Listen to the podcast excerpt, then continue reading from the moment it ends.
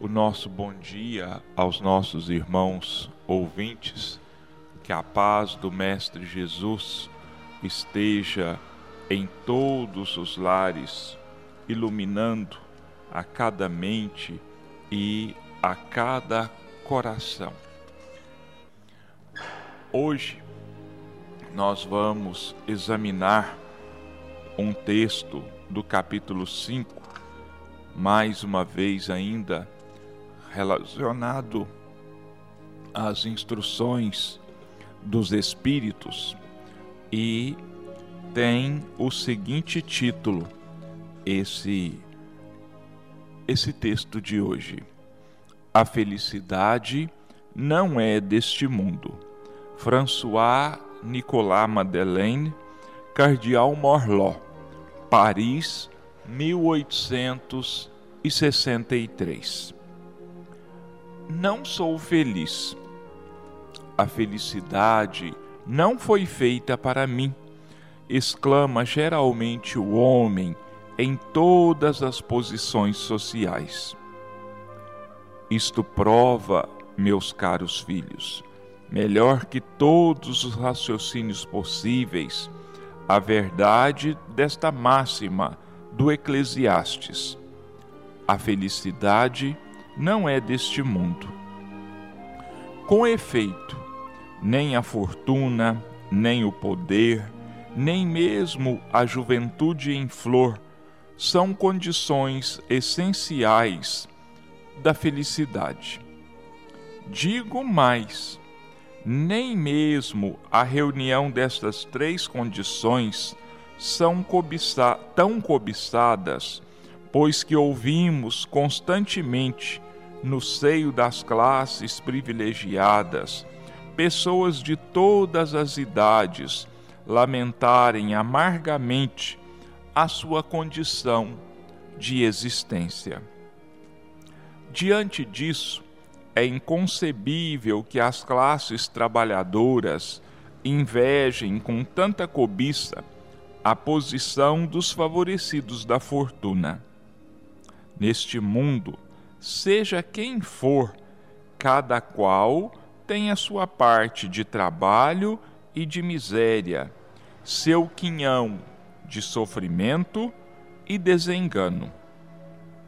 Pelo que é fácil chegar-se à conclusão de que a terra é um lugar de provas e de expiações.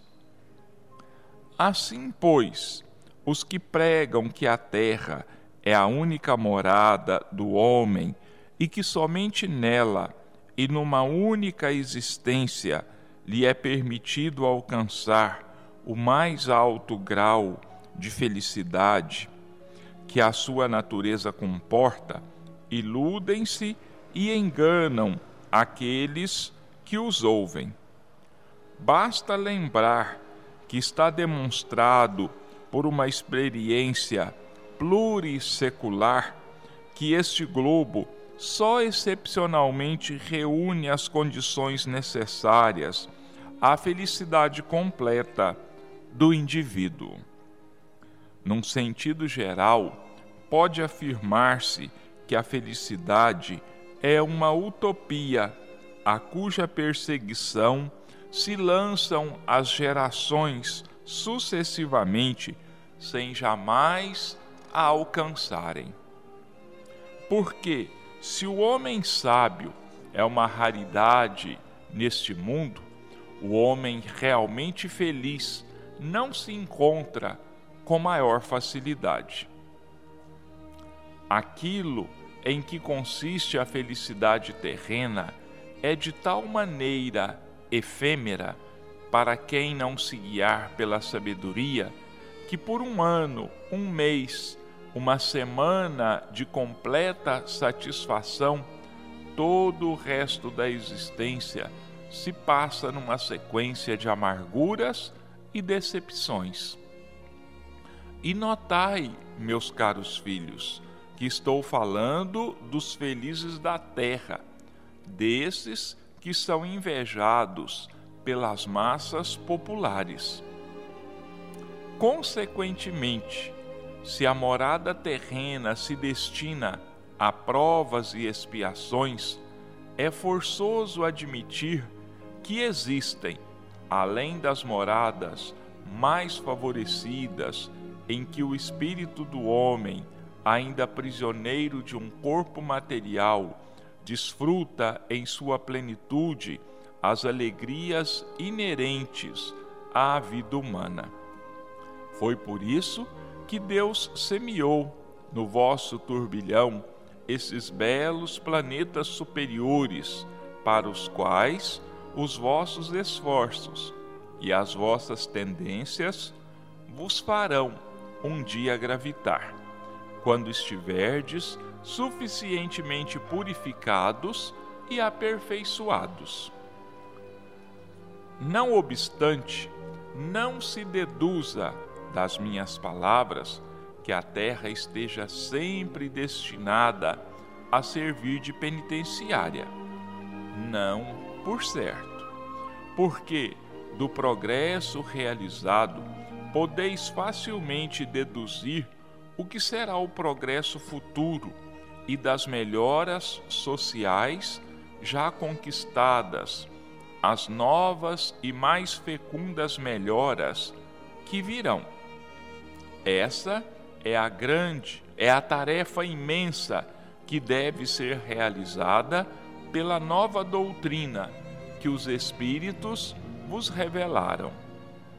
Assim, pois, meus queridos filhos, que uma santa emulação vos anime e que cada um dentre vós se despoje energicamente do homem velho. Entregai-vos inteiramente à divulgação desse Espiritismo, que já deu início à vossa própria regeneração. É um dever fazer vossos irmãos participarem dos raios desta luz sagrada. A obra, portanto, meu car meus caros filhos, que nesta reunião solene todos os vossos corações se voltem para esse alvo grandioso de preparar para as futuras gerações um mundo em que a felicidade não seja mais uma palavra vã. A felicidade não é deste mundo, é o texto que nos oferece, a página que nos oferece o cardeal Morló, François Nicolas Madeleine. Ele faz para nós aqui, traça é, um paralelo entre a vida daqueles julgados os felizes da terra e aqueles que vivem do seu trabalho, aqueles que vivem do seu suor do dia a dia. Então ele chama a nossa atenção com muita clareza, porque ele diz que não existe uma só pessoa no mundo, na terra, que seja plenamente feliz. Há sempre alguma coisa que o contraria.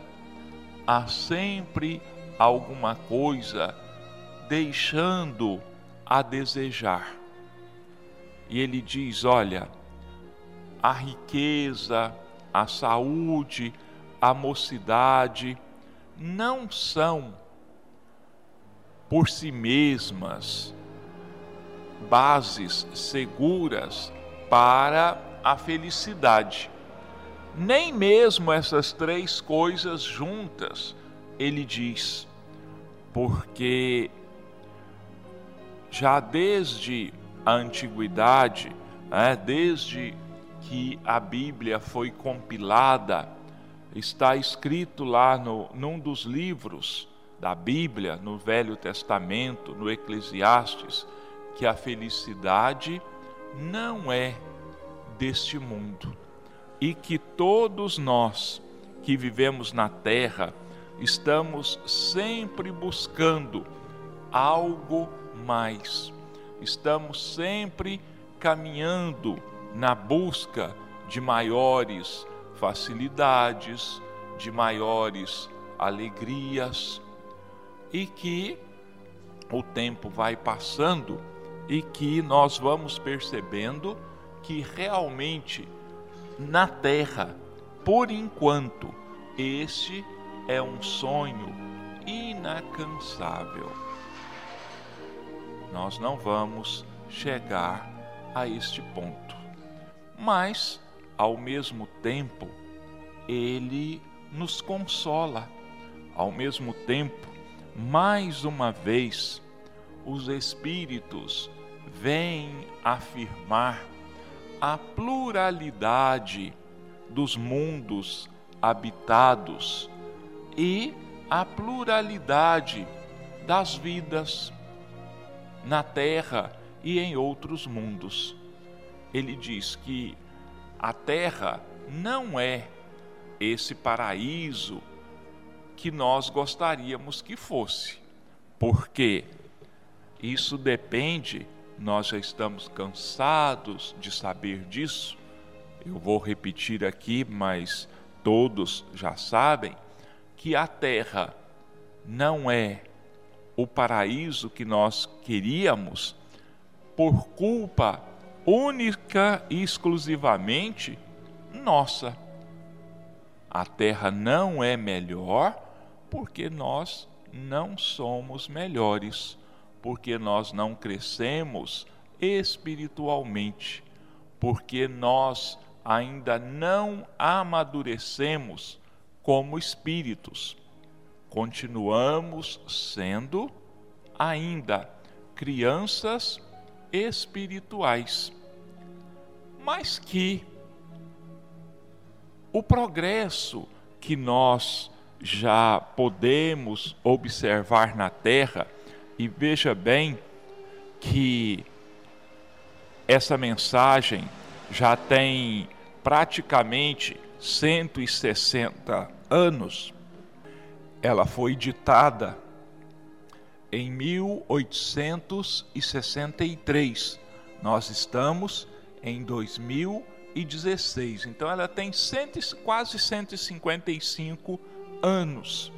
E o Espírito já nos alertava para o progresso material da terra. Imaginemos então esse progresso 150 anos depois, no tempo que nós estamos vivendo. Olha, quanta coisa material, quantas descobertas científicas, quantas invenções, quantos remédios, quantas doenças encontraram a sua cura nesses 150 anos. Mas o homem, nós continuamos tão vaidosos quanto antes, tão orgulhosos quanto, não há 150 anos atrás, mas quanto há 500 anos atrás. É? Quão egoístas nós ainda continuamos.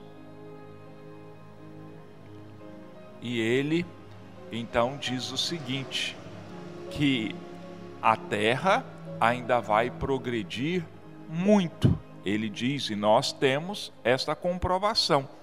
E se nós presenciamos esse progresso tão grande nos dias de hoje, se em 150 anos materialmente as coisas se transformaram a tal ponto, nós não somos capazes de imaginar o que terá acontecido daqui outros 150 anos.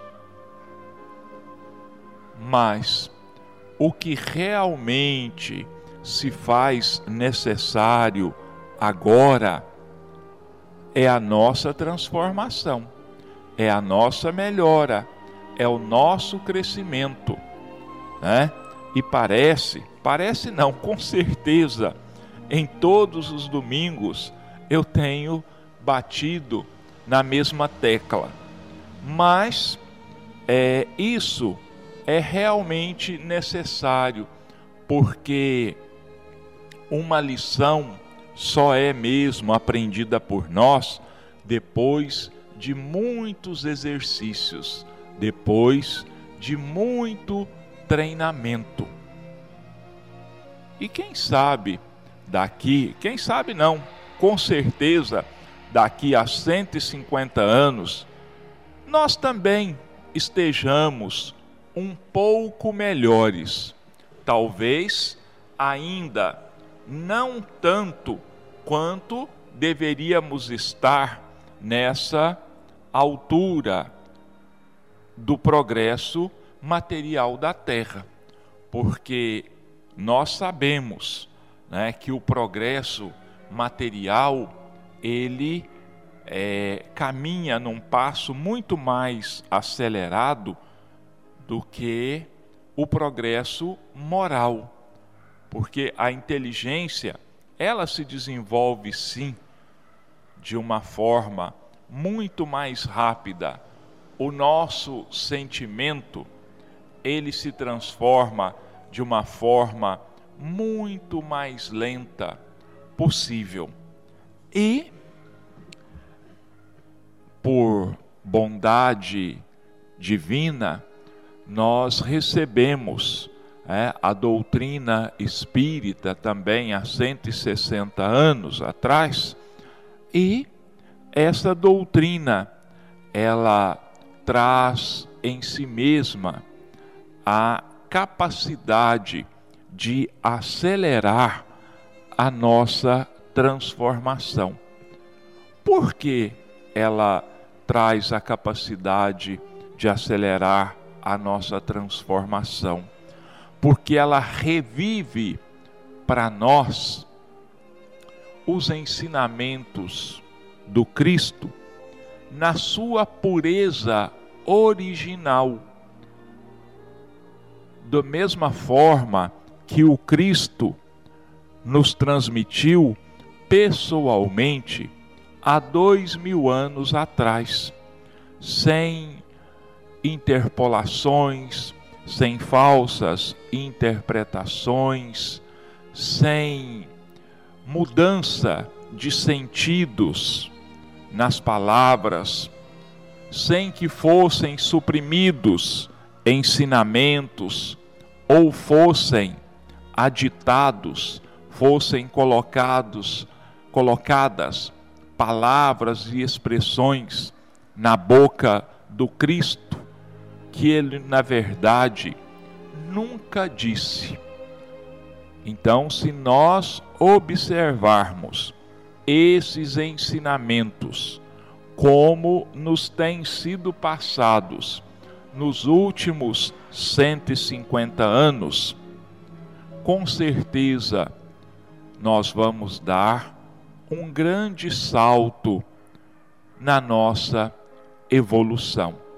Nós vamos dar uma caminhada um tanto quanto mais rápida nessa nossa transformação.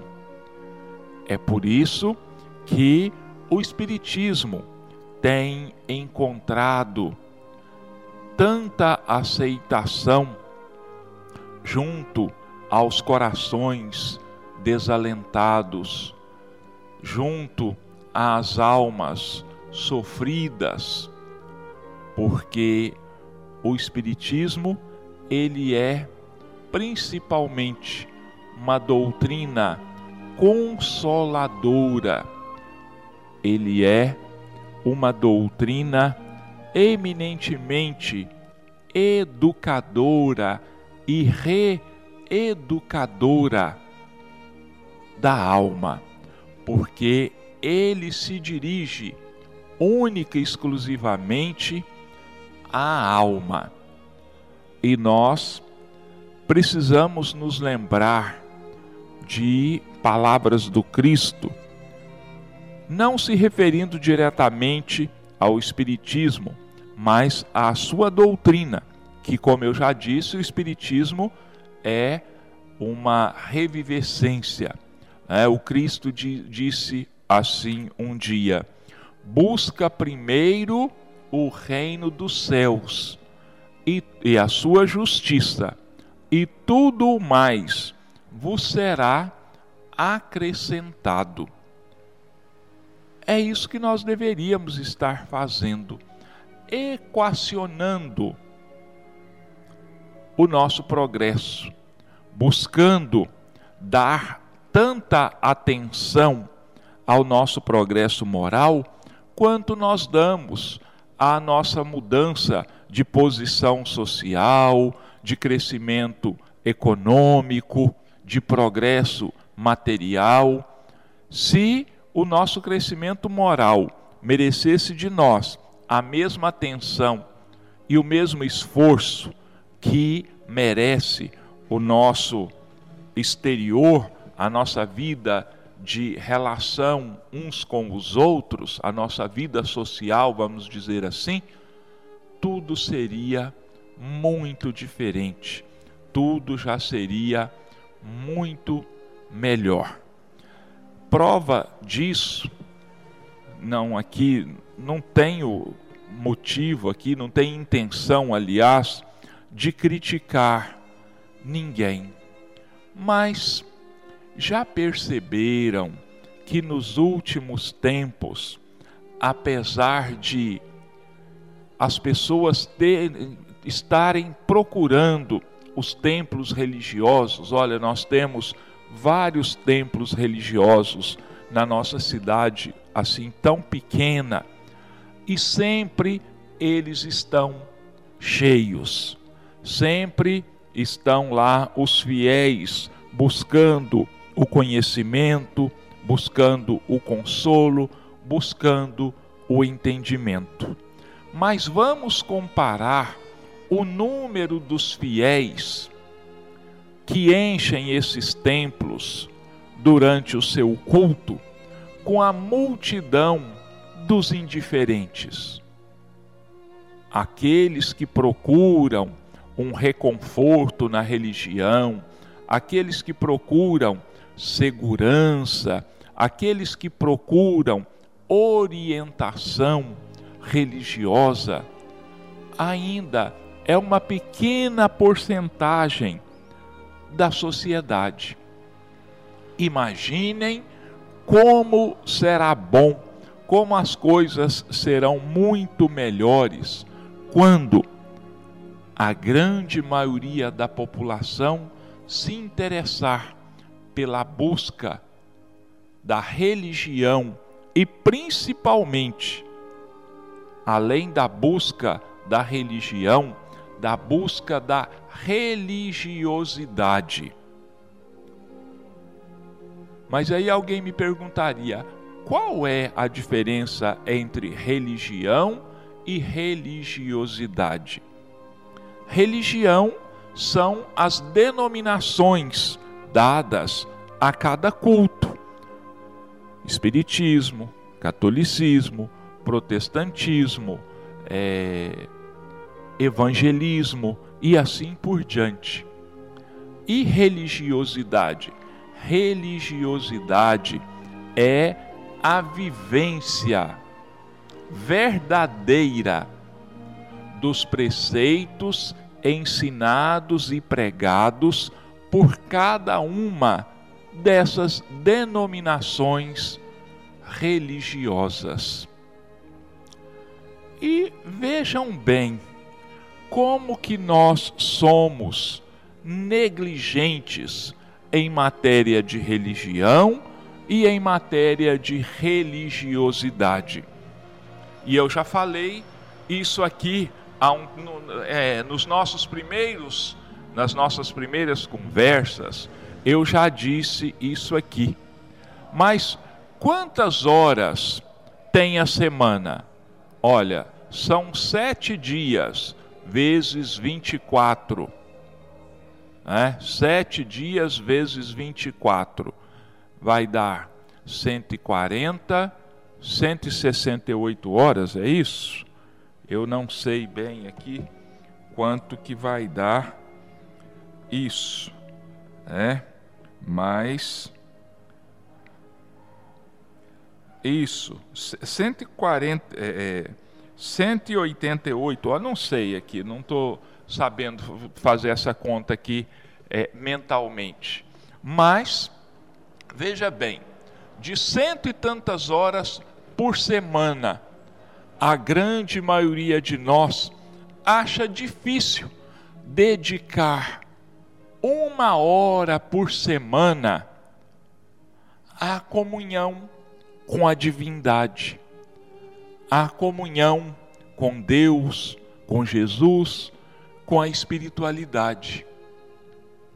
Uma hora por semana nós achamos difícil, mas perdemos horas diante da televisão, diante de uma partida de futebol, diante de um bate-papo na internet, sentados conversando às vezes assuntos até um tanto quanto inconvenientes, nos dedicando a satisfazer os nossos vícios. Nós gastamos longo tempo nisso, quando, quando nós não tiramos, não achamos tempo para tirarmos pelo menos uma hora por semana para o nosso reconforto espiritual, para recarregarmos, vamos dizer assim, as nossas baterias espirituais, para buscarmos em uma hora que nós dedicássemos de corpo e alma à nossa religião e à religiosidade, nós, vamos dizer assim, recarregaríamos a bateria para mais uma semana de plenas atividades. Meus irmãos, nós vamos então agora passar para a segunda parte dos nossos comentários. Hoje nós vamos ver do livro Rumo Certo, autoria de Emmanuel e psicografia de Francisco Cândido Xavier, o capítulo 6, Diante da Paz. Entendendo-se a paciência à maneira de ciência da paz, não procures a paz à distância, de vez que ela reside em ti mesmo. A paz, no entanto, baseia-se na lei da troca que mantém o equilíbrio do universo através do binômio dar e receber. Semeia a paz a fim de que a recolhas. Quando te não seja possível providenciar a segurança do ambiente fustigado de inquietação, mentaliza a paz por intermédio da palavra e do pensamento. Ante os enfermos, cala os assuntos suscetíveis de criar agitação e oferece-lhes a tranquilidade, relacionando temas capazes de garanti-la. Entretanto, se o Verbo não for facultado, envia ideias de reconforto e encorajamento ao doente, diligenciando proteger-lhe as forças mentais ameaçadas de desgoverno. Surpreendendo a discórdia, permanece com a verdade e aclara o caminho, mas emite pensamentos de paz no rumo dos irmãos em contenda.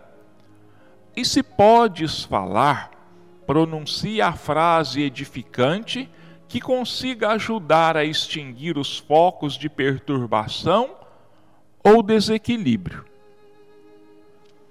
Renteando com alguma criatura menos feliz, por maiores sejam os motivos que a tornem pouco simpática, rememora os vínculos de fraternidade que nos unem fundamentalmente uns aos outros e procura ampará-la mentalmente, abençoando-lhe a presença com silenciosas mensagens de amor e renovação.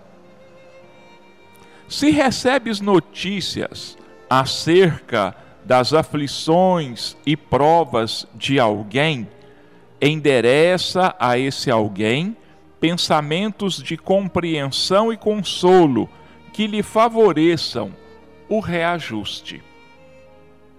Conversando, acalma os que te ouvem. Escrevendo, articula imagens de otimismo e confiança, serenidade e alegria. Lembrando amigos ou inimigos, envia-lhes votos de êxito nas tarefas e compromissos que abracem. Seja a quem for, auxilia como e quando puderes, a fim de que todos os que se comunicam contigo permaneçam em paz e alegria. Cada consciência na excelsa criação de Deus é núcleo de vida independente na vida imperecível. Reflete na importância de tua própria imortalidade e recorda, onde estejas, que a paz de teu ambiente começa invariavelmente de ti. Diante da paz. Quem de nós não almeja a paz? Quem de nós não busca a paz em todos os seus aspectos? Mas será que nós almejamos a verdadeira paz? Será que nós buscamos a verdadeira paz? Ainda mais importante, será que nós trabalhamos realmente pela paz? Porque o silêncio nem sempre significa paz. Muitas vezes ele é o silêncio das armas, é o prazo das armas serem recarregadas ou serem consertadas, serem inovadas. É isso que às vezes acontece. O que nós deveríamos buscar é aquela paz do ensinamento do Cristo. A minha paz vos deixo, a minha paz vos dou. Não vos la dou como o mundo a dá. Olha, a paz do mundo não é a verdadeira paz. A verdadeira paz é aquela tranquilidade interior que nós precisamos conquistar. E como é que nós vamos conquistar esta paz interior? Cumprindo rigorosamente com os nossos deveres, com as nossas obrigações, sejam elas obrigações materiais, sejam elas as obrigações morais, aquelas que dizem respeito ao nosso espírito, à nossa consciência. Como é que nós queremos viver a paz que o Cristo quer nos dar se nós olhamos para o outro com inveja? Se nós olhamos para o outro com ódio? Se nós olhamos para o outro com olhos de crítica, se abrimos a nossa boca para comentar os erros e os defeitos do nosso próximo. O Emmanuel deixa claro aqui, na última frase da sua mensagem. Ele diz exatamente assim: reflete na importância de tua própria imortalidade e recorda, onde estejas, que a paz de teu ambiente começa invariavelmente de ti.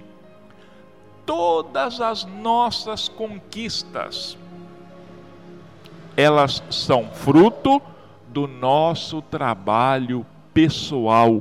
Isso nós não deveríamos nos esquecer jamais. Nunca nos deveríamos esquecer disso. Que as nossas conquistas são fruto do nosso trabalho. Se não fosse assim, por que Jesus teria dito para nós assim? Todo trabalhador é digno do seu salário. Quer dizer, o nosso salário será de acordo com o nosso trabalho. E ele não se referiu nesta frase tão somente ao trabalho material, não, mas ao nosso trabalho de renovação. Quanto maior o nosso esforço, maior a paz conquistada, maior a tranquilidade de consciência. E tem outra frase, outras, né, mas que eu estou me lembrando aqui agora, tão importante quanto essa primeira, ele diz assim: a cada um segundo as suas obras. Então, a cada um segundo as suas obras. Quem planta, colhe quem semeia, cega. É isso que nós deveríamos ter em mente. Qual é a semeadura que nós estamos fazendo? Nós estamos semeando espinhos e queremos colher flores? Isso não é possível. Absolutamente não. Ninguém que semeie sementes de arroz tem em mente que vá colher milho. Não tem ninguém louco a esse ponto. Então, por que, que nós não compreendemos também as coisas do ponto de vista espiritual. Quem semeia ventos, colhe tempestade. Outra coisa que o Emmanuel diz para nós aqui, essa mesma, mas com é, outras palavras que ele diz para nós aqui. Escre é, conversando, acalma os que te ouvem, escrevendo, articula imagens de otimismo e confiança, serenidade e alegria. Se nós distribuímos isso, é claro que nós vamos receber isso de volta. E outra outra frase aqui que ele diz assim: semeia a paz a fim de que há recolhas. Tudo no universo funciona na base da retribuição, mas da retribuição com a mais absoluta justiça. Com a mais absoluta justiça. Bem gera bem, lágrimas geram lágrimas. E que Deus e Jesus abençoem a cada um de nós nessa semana que se inicia, trazendo para nós paz, harmonia, lembrando mais uma vez o texto de Emmanuel: paz e harmonia alcançarão os pacíficos e os harmoniosos, os misericordiosos. Não adianta nós querermos receber bens quando nós distribuímos males. Então, que essa semana seja de trabalho material, mas de trabalho também no bem, no auxílio, na assistência, no amparo aos nossos amigos, aos nossos familiares, aos nossos inimigos, através principalmente da oração, pedindo a Deus e a Jesus que fortaleçam a cada um de nós nos nossos propósitos de melhora e de transformação, e que assim seja.